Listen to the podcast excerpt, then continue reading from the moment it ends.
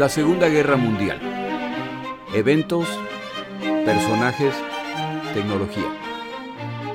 Le doy la bienvenida a nuestro episodio del día de hoy. Episodio 94. El Proyecto Manhattan. Este episodio cae bajo la categoría de tecnología. Muchas gracias a mis oyentes. Con este episodio cerramos la guerra en el Pacífico por el momento y regresamos a Europa en un momento fundamental. Grabaré ese episodio y luego tomaré dos semanas libres, incluyendo el Viernes Santo. Viernes Santo a balazos como que no queda, por último espadazos. Y además necesito un descanso. El próximo viernes 8 de abril grabo un episodio fundamental para entender el curso de la guerra en Europa y luego tomo una pausa de dos semanas. El siguiente episodio lo publico el 29 de abril. Gracias por su comprensión. El episodio del día de hoy se basa, entre otros libros, en el excelente libro llamado Bomba de Stephen Shane King. Este libro relata los eventos directos e indirectos de la construcción de la bomba atómica en un lenguaje sencillo y sin demasiados detalles, ya que es dirigido a lectores adolescentes. No sé qué dice esto respecto a mí, pero el libro me encantó. Se lo recomiendo. Una novela de James Bond en este caso se queda corta comparada con la realidad. Empezamos nuestro episodio. En diciembre de 1938, el científico alemán Otto Hahn está realizando experimentos basados en la teoría de Enrico Fermi respecto a los neutrones, protones y electrones, utilizando elementos radioactivos. El elemento escogido es el uranio con número atómico 92. La idea es disparar neutrones a ver qué subproductos resultan de este proceso. El resultado que Hahn obtiene es impactante. Los isótopos resultantes son de bario, elemento de la tabla periódica con un número atómico 56, es decir, un poco más de la mitad del peso atómico del uranio. La única explicación razonable es que el núcleo se ha partido, pero esto en teoría es imposible. Han intenta explicar lo ocurrido, pero no puede, por lo que decide llamar a una ex colega, Lise Meitner, científica austríaca que solía trabajar junto con Han, pero que tuvo que escapar de Alemania ya que el ascenso al poder de los nazis y la anexión de Austria hace que el hecho de que ella es judía lo ponga en riesgo de sufrir bajo las políticas de Hitler, que continúan implementándose y se centran en la persecución y maltrato a judíos. Al final, Liz Meitner escapa a Holanda y finalmente termina en Suecia, donde empieza a ejercer en el Instituto de Física de la Real Academia Sueca de Ciencia. Hahn respeta la opinión de Meitner por lo que le consulta respecto a su dilema.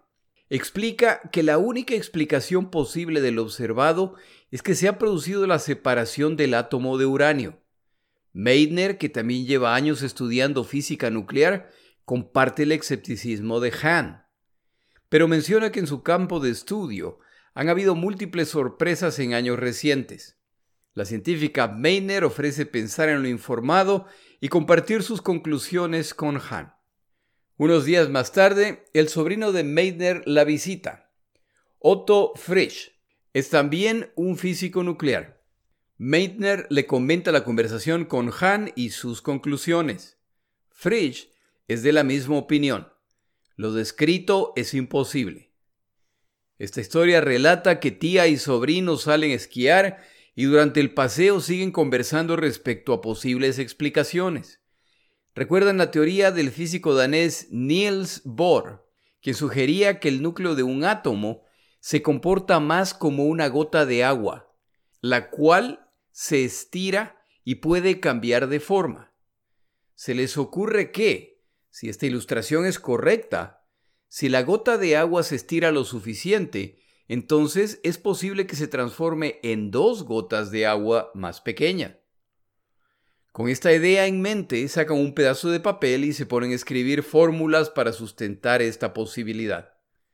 El descubrimiento ya de por sí es sorprendente, pero además, el caso es que si esto es efectivamente lo ocurrido, el núcleo del átomo al separarse libera energía, y sus cálculos sugieren que un átomo es capaz de generar suficiente energía para mover un grano de arroz. Esto a primera vista no parece mucho. La cantidad de energía liberada, sin embargo, es lo suficiente para mover un objeto millones de veces más grande. ¿Cuánta energía puede por lo tanto liberar una libra de uranio? 30 libras de uranio. Tiempo más tarde, el científico Frist, el sobrino, escribía respecto a esta conversación con su tía. Me sentí como quien de repente atrapa accidentalmente a un elefante por la cola y ahora no sabe qué hacer al respecto. Deben compartir estas novedades con el resto de la comunidad científica. Niels Bohr, el científico danés autor de la teoría del núcleo que se comporta como una gota de agua, está por viajar a los Estados Unidos de América, y Otto Fritz, el sobrino, sale a buscarlo antes de que parta. Encuentra a Bohr y empieza a contarle esta historia y los cálculos matemáticos que han hecho hasta el momento con su tía. En media explicación, Bohr se da un golpecito en la frente con la palma y afirma, somos un montón de idiotas. Por supuesto que eso es lo que sucede. Bohr, emocionado, regresa a su casa y más tarde regresa con una pizarra para el viaje, en la cual trabajará incansablemente la mayor parte de las dos semanas que toma el viaje a los Estados Unidos. Para el momento que llega a Nueva York en enero de 1939, ya está totalmente convencido. Es posible separar el núcleo del átomo. Entre los eventos en los que participa el señor Bohr se encuentra una convención de físicos en Washington, D.C., la capital estadounidense. Bohr orgullosamente comparte sus descubrimientos con esta audiencia internacional y los participantes expresan mucho interés en este inesperado descubrimiento. Un periodista que asiste a la conferencia publica un pequeño artículo al respecto. El interés se multiplica y cada vez más científicos en distintas naciones se enteran de este proceso al que se denomina fisión nuclear. En Alemania, afortunadamente para el mundo civilizado, Hahn y otros científicos que realizan estos experimentos, así como Hitler, no caen en cuenta de la importancia de lo descubierto y se autoriza la publicación del estudio de Hahn y Strassmann, el cual se comparte alrededor del mundo. A medida que los gobiernos de múltiples naciones se dan cuenta de las implicaciones militares del descubrimiento, los estudios científicos más brillantes empiezan a desaparecer y la colaboración entre científicos también cesa. La mayor parte de los mortales no se enteran de lo que esto significa. Científicos alrededor del mundo saben que se ha iniciado una carrera armamentista para crear una nueva arma. Un par de científicos europeos recién llegados a los Estados Unidos de América ven lo que está pasando y la completa ignorancia en el país respecto a este riesgo y deciden contactar a Enrico Fermi, famoso científico italiano que ha tenido que escapar de Italia como resultado de las políticas fascistas de Mussolini. Estos tres extranjeros, con su inglés de principiantes y acentos europeos, intentan explicar el riesgo pero no se los toma en serio. Finalmente deciden reclutar a Albert Einstein. Tal vez a él sí lo escucharán. Esta es una muy interesante historia que ya relaté en el primer episodio respecto a este tema. Einstein escribe una carta dirigida al presidente estadounidense, que finalmente llega a sus manos. A las pocas semanas de recibir la carta de Einstein, el presidente Roosevelt crea el Comité del Uranio, una mezcla de científicos y líderes militares que deben explorar la posibilidad de construir una bomba atómica. El presupuesto inicial de este comité era de 6 mil dólares, lo que refleja el escepticismo entre quienes reciben esta tarea. La bomba descrita parece más el resultado de ciencia ficción que de una realidad. Esto resulta en una segunda carta de Einstein que simplemente comunica que sus contactos en Alemania le comentan que la investigación en ese país se ha acelerado y el nivel de confidencialidad es del más alto nivel.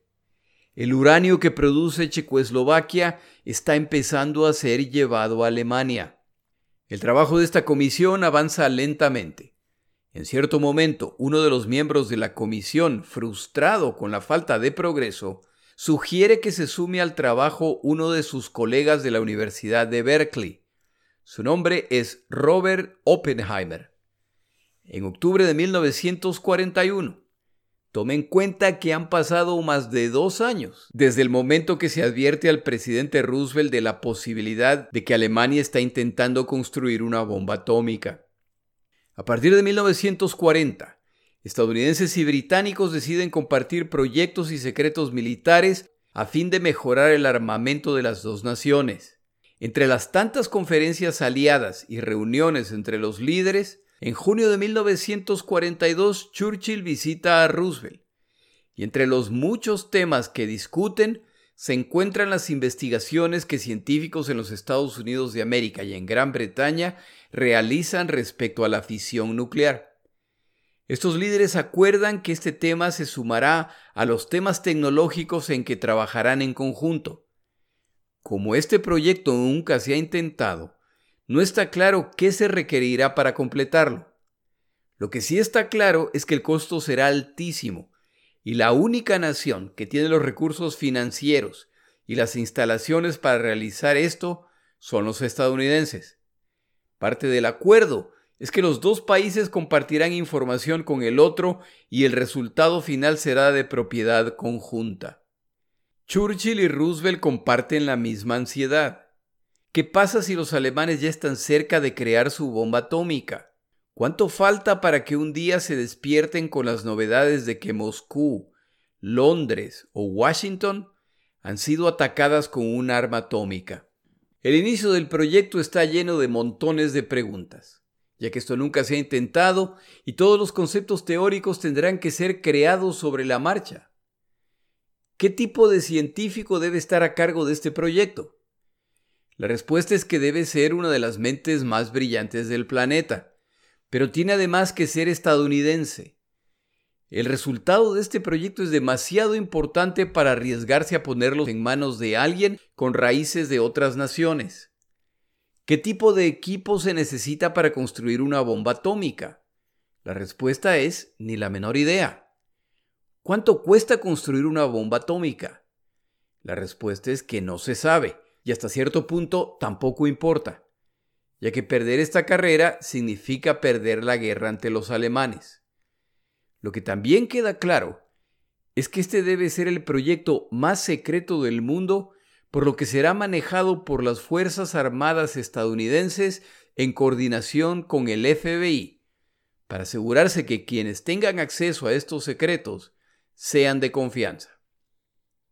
Este proyecto militar secreto requiere la supervisión de un alto oficial a quien se le dará la autoridad necesaria para esta tarea. El coronel del ejército estadounidense, Leslie Groves, se encuentra en Washington cuando ve que se acerca el general Somerville, quien lo detiene en el pasillo y simplemente le informa. Ha sido seleccionado para un proyecto de alto nivel. Groves pregunta, ¿dónde? En Washington. Groves, que como tantos otros estaba a la búsqueda de una posición de mando en el Pacífico o en Europa, expresa su decepción. No quiere una posición burocrática, quiere una posición de combate. Se le informa que la decisión está tomada y el general Somerville asegura a Groves que este es un proyecto que si funciona, ganará la guerra. Groves, que ya había escuchado los rumores, simplemente declara, ah, esa cosa. Efectivamente, es para construir esa cosa. Y si es posible hacerlo, el ejército cree que Groves es la persona correcta para estar a cargo. El coronel Groves, miembro del cuerpo de ingenieros del ejército estadounidense, tiene una hoja de vida impresionante. En 1929 es enviado a Nicaragua para explorar las posibilidades de construir un canal que atraviese el continente tal como el Canal de Panamá. Durante su estadía se produce el terremoto de 1931 y Groves es puesto a cargo de la provisión de agua para Managua, lo que le gana una medalla de honor de parte del gobierno nicaragüense por su excelente trabajo. Su proyecto más reciente es la construcción de gigantescas instalaciones en la que trabajarán aproximadamente 40.000 miembros de las Fuerzas Armadas estadounidenses, lo que convierte a este en el edificio más grande del mundo. Este edificio a la larga será conocido como el Pentágono. Las responsabilidades de Groves van desde la selección de los científicos y la revisión de sus antecedentes, la construcción de instalaciones que carecen de referentes previos, la adquisición de equipo, identificar los sitios para las distintas instalaciones necesarias y todo esto en el marco de seguridad de más alto nivel.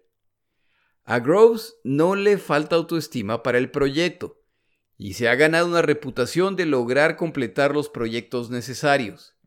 Lo hace dentro del presupuesto y plazos establecidos y de acuerdo a las especificaciones. Normalmente, para el final de estos proyectos, a Groves ya no le quedan muchos amigos, pero esto a él no le molesta. No está ahí para ser amigos, sino para cumplir y para asegurarse de que otros cumplan sus tareas. Groves está de acuerdo con la evaluación de sus supervisores. Si él no puede completar este proyecto, entonces nadie puede. En septiembre de 1942, Leslie Groves es puesto finalmente a cargo del proyecto Manhattan y es ascendido a general. A Groves el proyecto en realidad no le gusta, ya que cada vez que hace preguntas le hablan de teorías y posibilidades. Esto fácilmente puede significar en que él comandará un costosísimo proyecto que al final podría carecer de resultados prácticos. Cuando entra en contacto con la Comisión del Uranio para entender lo que necesitan, la información que recibe lo irrita, ya que en realidad ni aún ellos tienen una idea clara. A propósito, al proyecto de construcción de la bomba estadounidense en la Segunda Guerra Mundial se lo llama Proyecto Manhattan, porque cuando se abre una pequeña oficina con un grupo de analistas, se lo hace en Manhattan, Nueva York. A medida que el proyecto crece, obviamente se abandonan esas oficinas, pero el nombre ya queda asociado con este proyecto. Para escoger al científico a cargo del proyecto, el FBI tiene que asegurarse de que los candidatos carecen de alianzas con otras naciones. Como en este momento las mentes científicas más brillantes se encuentran en Europa, y con la persecución de los judíos, muchos científicos europeos han emigrado a los Estados Unidos de América, muchos simplemente no califican para ser considerados debido a su origen nacional. Se sugiere el nombre de Robert Oppenheimer, quien desde su niñez da muestras de genialidad más allá de todos sus contemporáneos. Como tantos genios, lo social y cotidiano no se le da tan bien. Tímido, muy alto y poco atlético. Ávido lector de múltiples temas. Aficionado a juegos que hacían los deleites de sus compañeros de escuela, tales como Hazme una pregunta en latín y te la respondo en griego. Por alguna extraña razón el señor Oppenheimer pasaba mucho tiempo solo en la escuela. Descubre la física y la química y se destaca inmediatamente.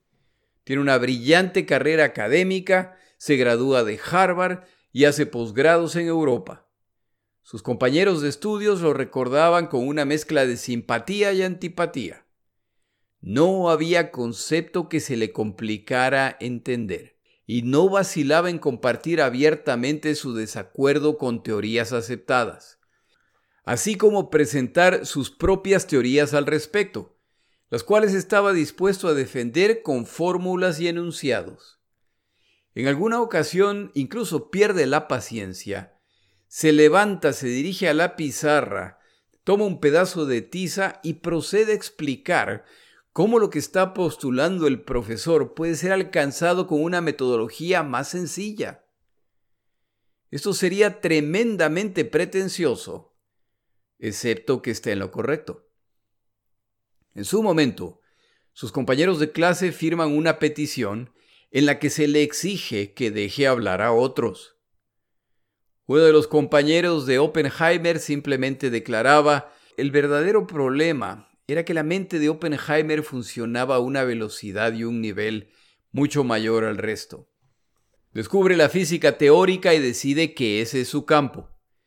Al regresar a los Estados Unidos de América, muchas universidades intentan contratarlo y se decide por la Universidad de California en Berkeley, donde poco a poco el programa de física teórica se vuelve conocido por su calidad. Vive para su trabajo y para la ciencia.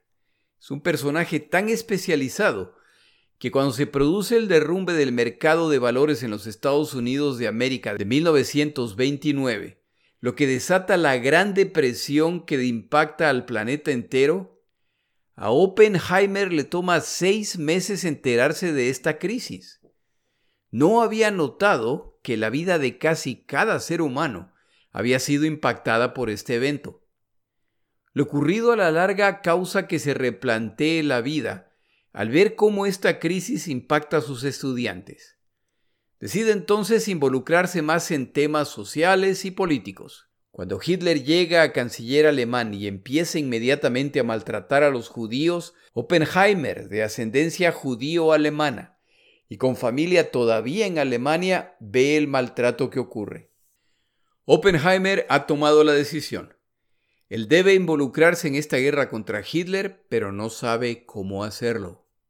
En este momento tomamos una pausa en nuestro episodio.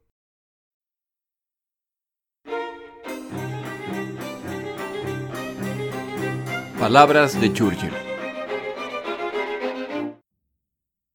El día de hoy repito palabras de Churchill respecto a la tecnología. Estas palabras, que ya he utilizado en un episodio previo, las decía en una conferencia unos cuantos años después del final de la Segunda Guerra Mundial. Churchill declaraba, es discutible si la raza humana se ha beneficiado del avance de la ciencia más allá de la máquina de vapor. La electricidad abre un campo de infinitas comodidades a un número cada vez mayor, pero es posible que tengan que pagar un alto precio por ella. Pero de todos modos, en mi pensamiento, me detengo incluso antes del motor de combustión interno, que ha hecho el mundo mucho más pequeño. Aún más ahora, debemos temer las consecuencias de confiar a una raza humana tan poco diferente de sus predecesores de las llamadas épocas bárbaras a gentes tan terribles como la bomba atómica. En este momento Churchill se pone nostálgico.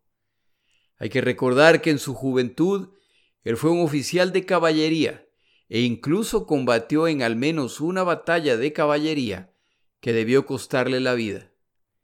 Era además un muy decente jugador de polo, llegando a ganar al menos una competencia en un torneo en el ejército. Seguramente pensando en recuerdos de la juventud, declara, Dadme el caballo. ¿Quién diría que en el año 2022 necesitamos seguir pensando en este riesgo de armas atómicas que de repente parece tan latente.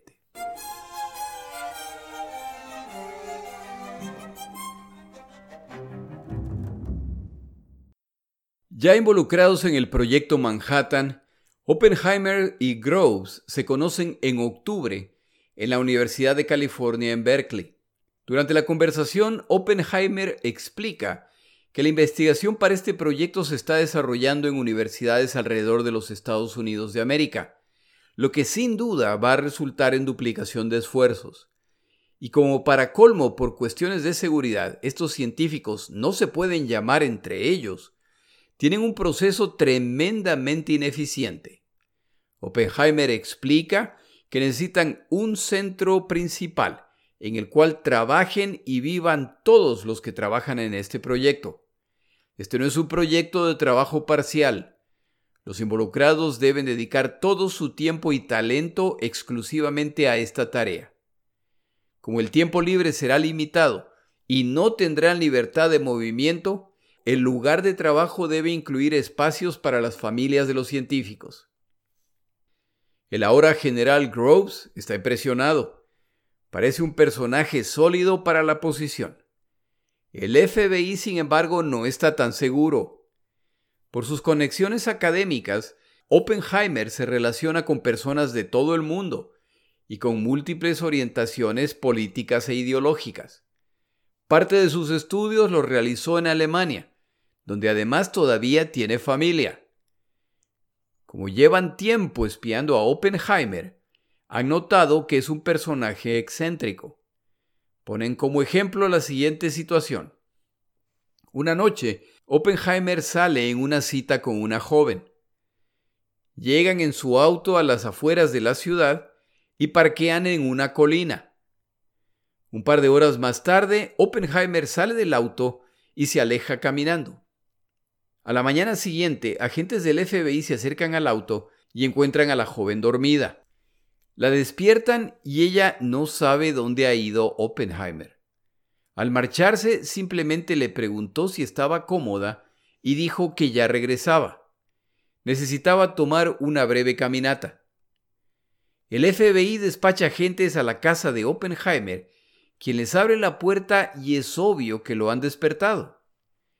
Al preguntarle respecto a la situación descrita, se disculpa. Durante la cita con esta chica, se pone a pensar en un problema de física y está tan concentrado que decide tomar una caminata. Como no logra resolver el problema, la caminata se sigue extendiendo.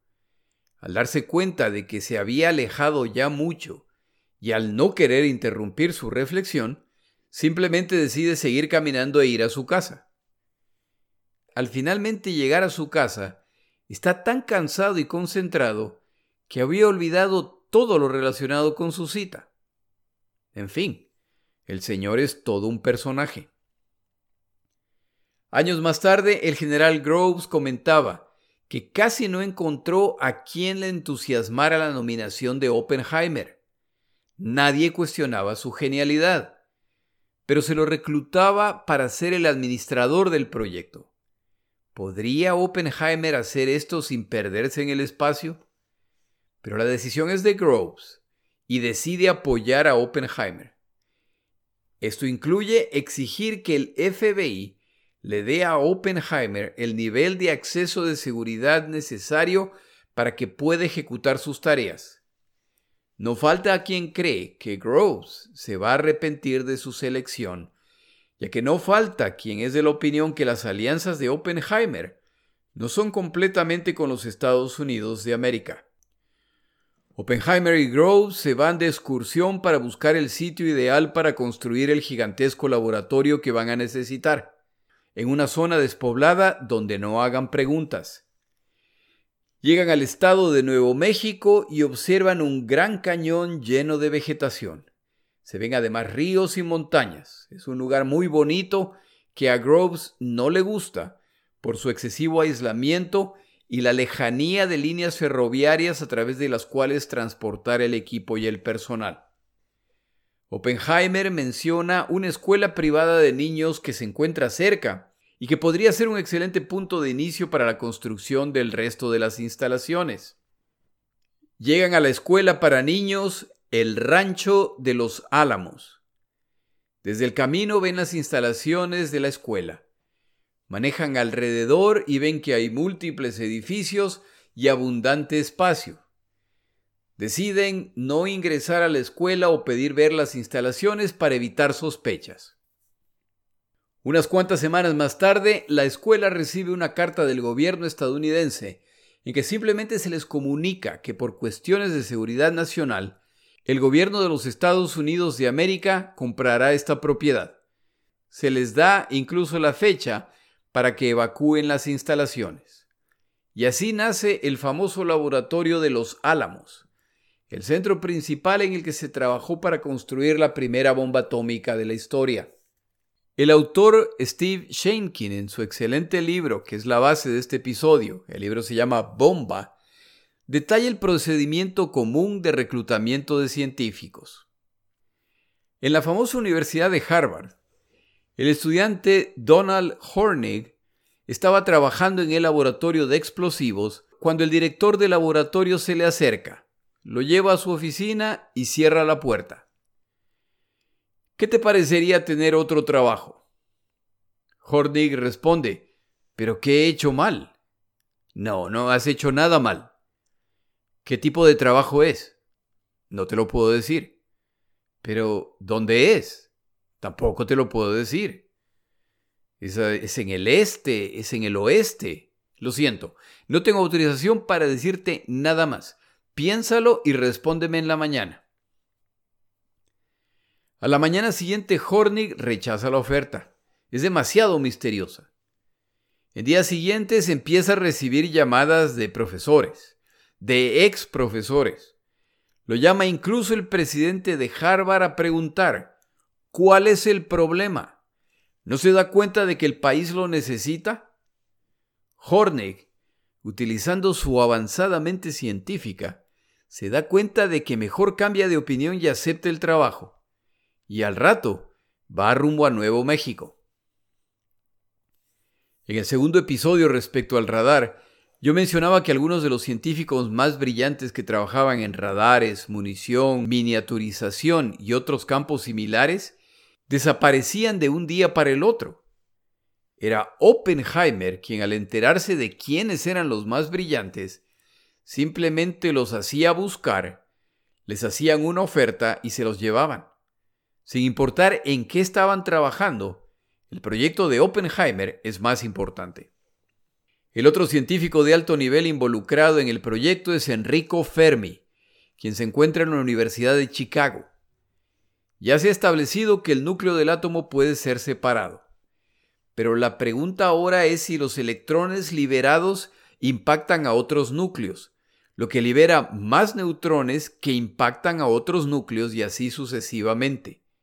Esto es lo que se conoce como reacción en cadena.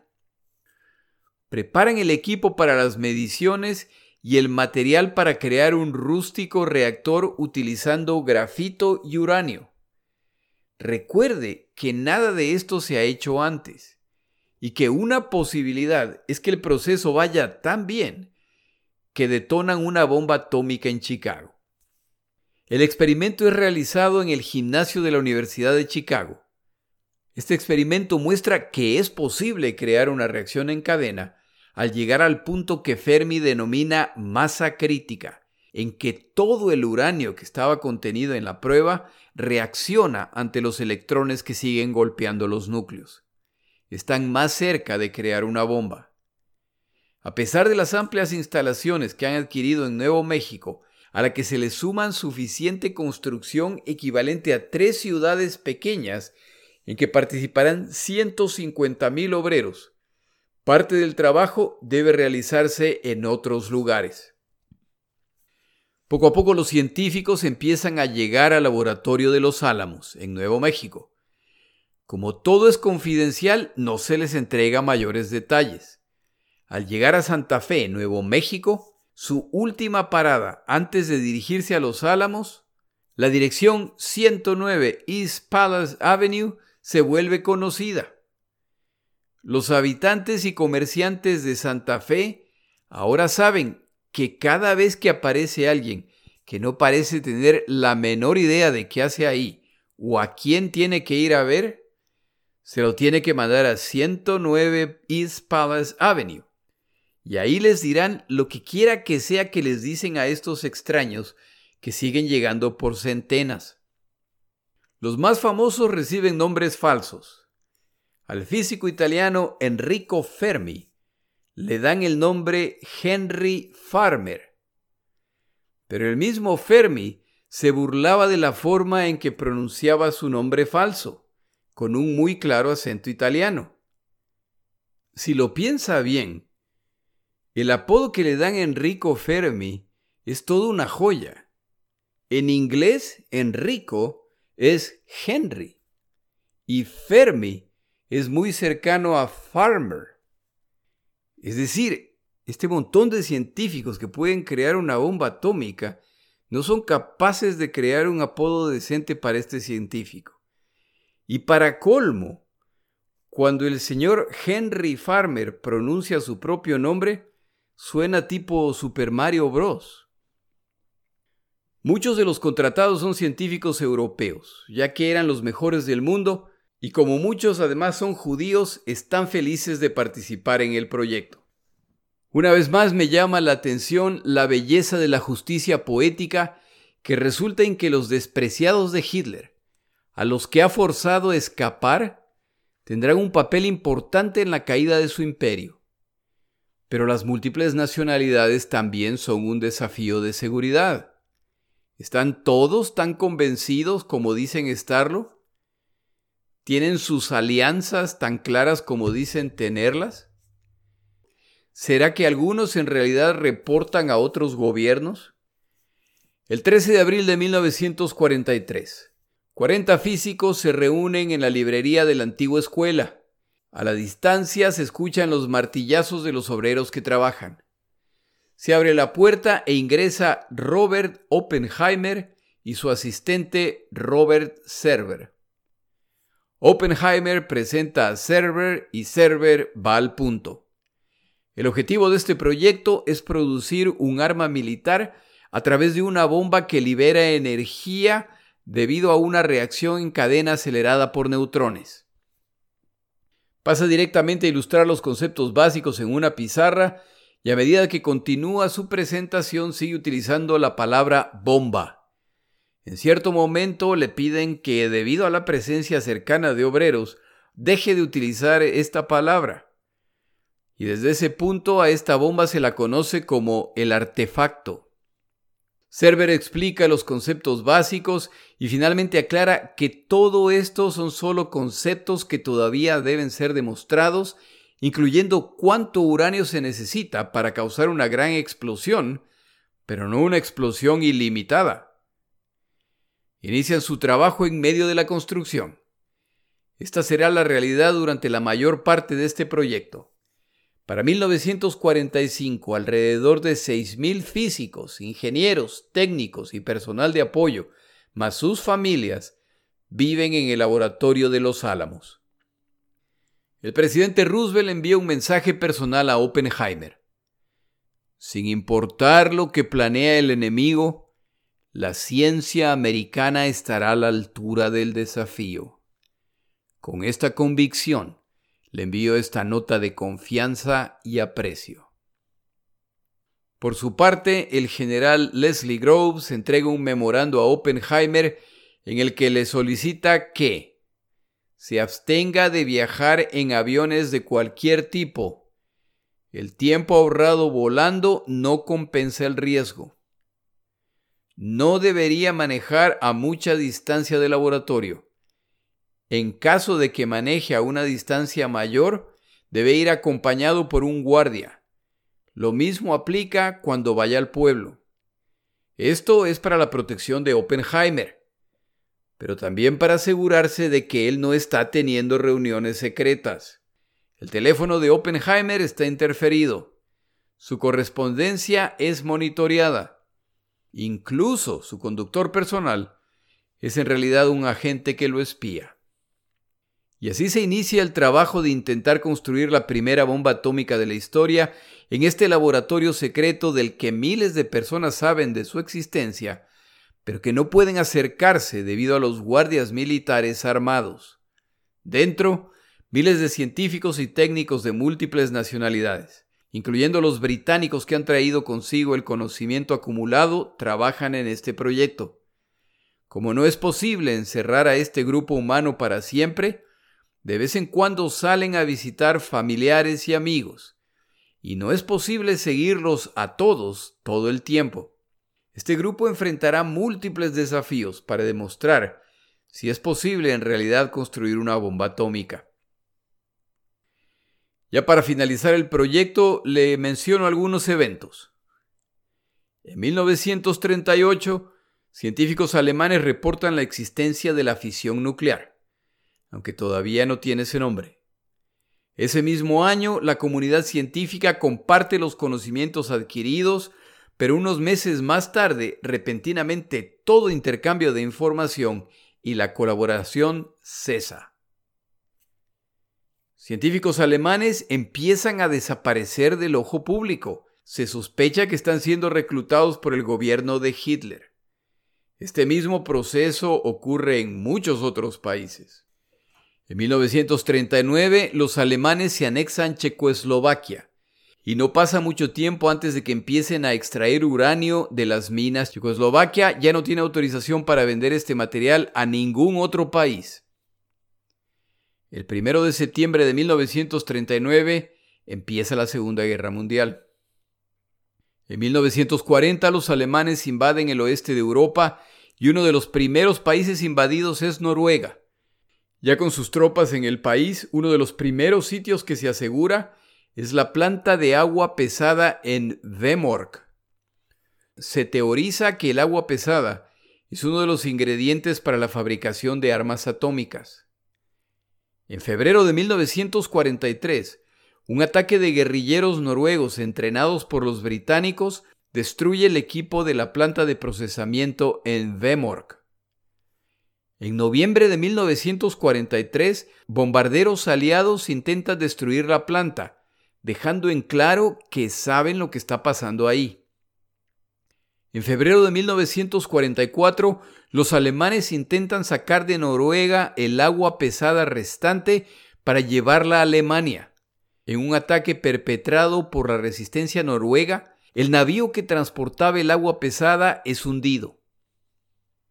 Todas estas señales indican que los alemanes están tratando de construir una bomba atómica.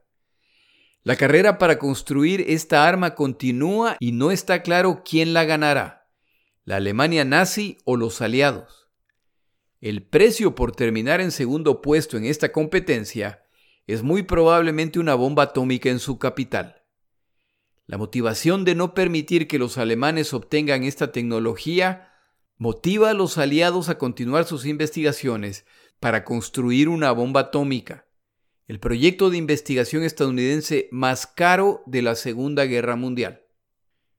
Nos detenemos ahí. En el siguiente episodio regresamos a Europa para ver cómo avanza la guerra en el frente oriental. Los alemanes han concluido que a menos que logren separar a los aliados, la guerra muy probablemente se perderá. Para 1943, creen haber encontrado el mecanismo para lograr esto. Mi nombre es Jorge Rodríguez. Gracias por acompañarme.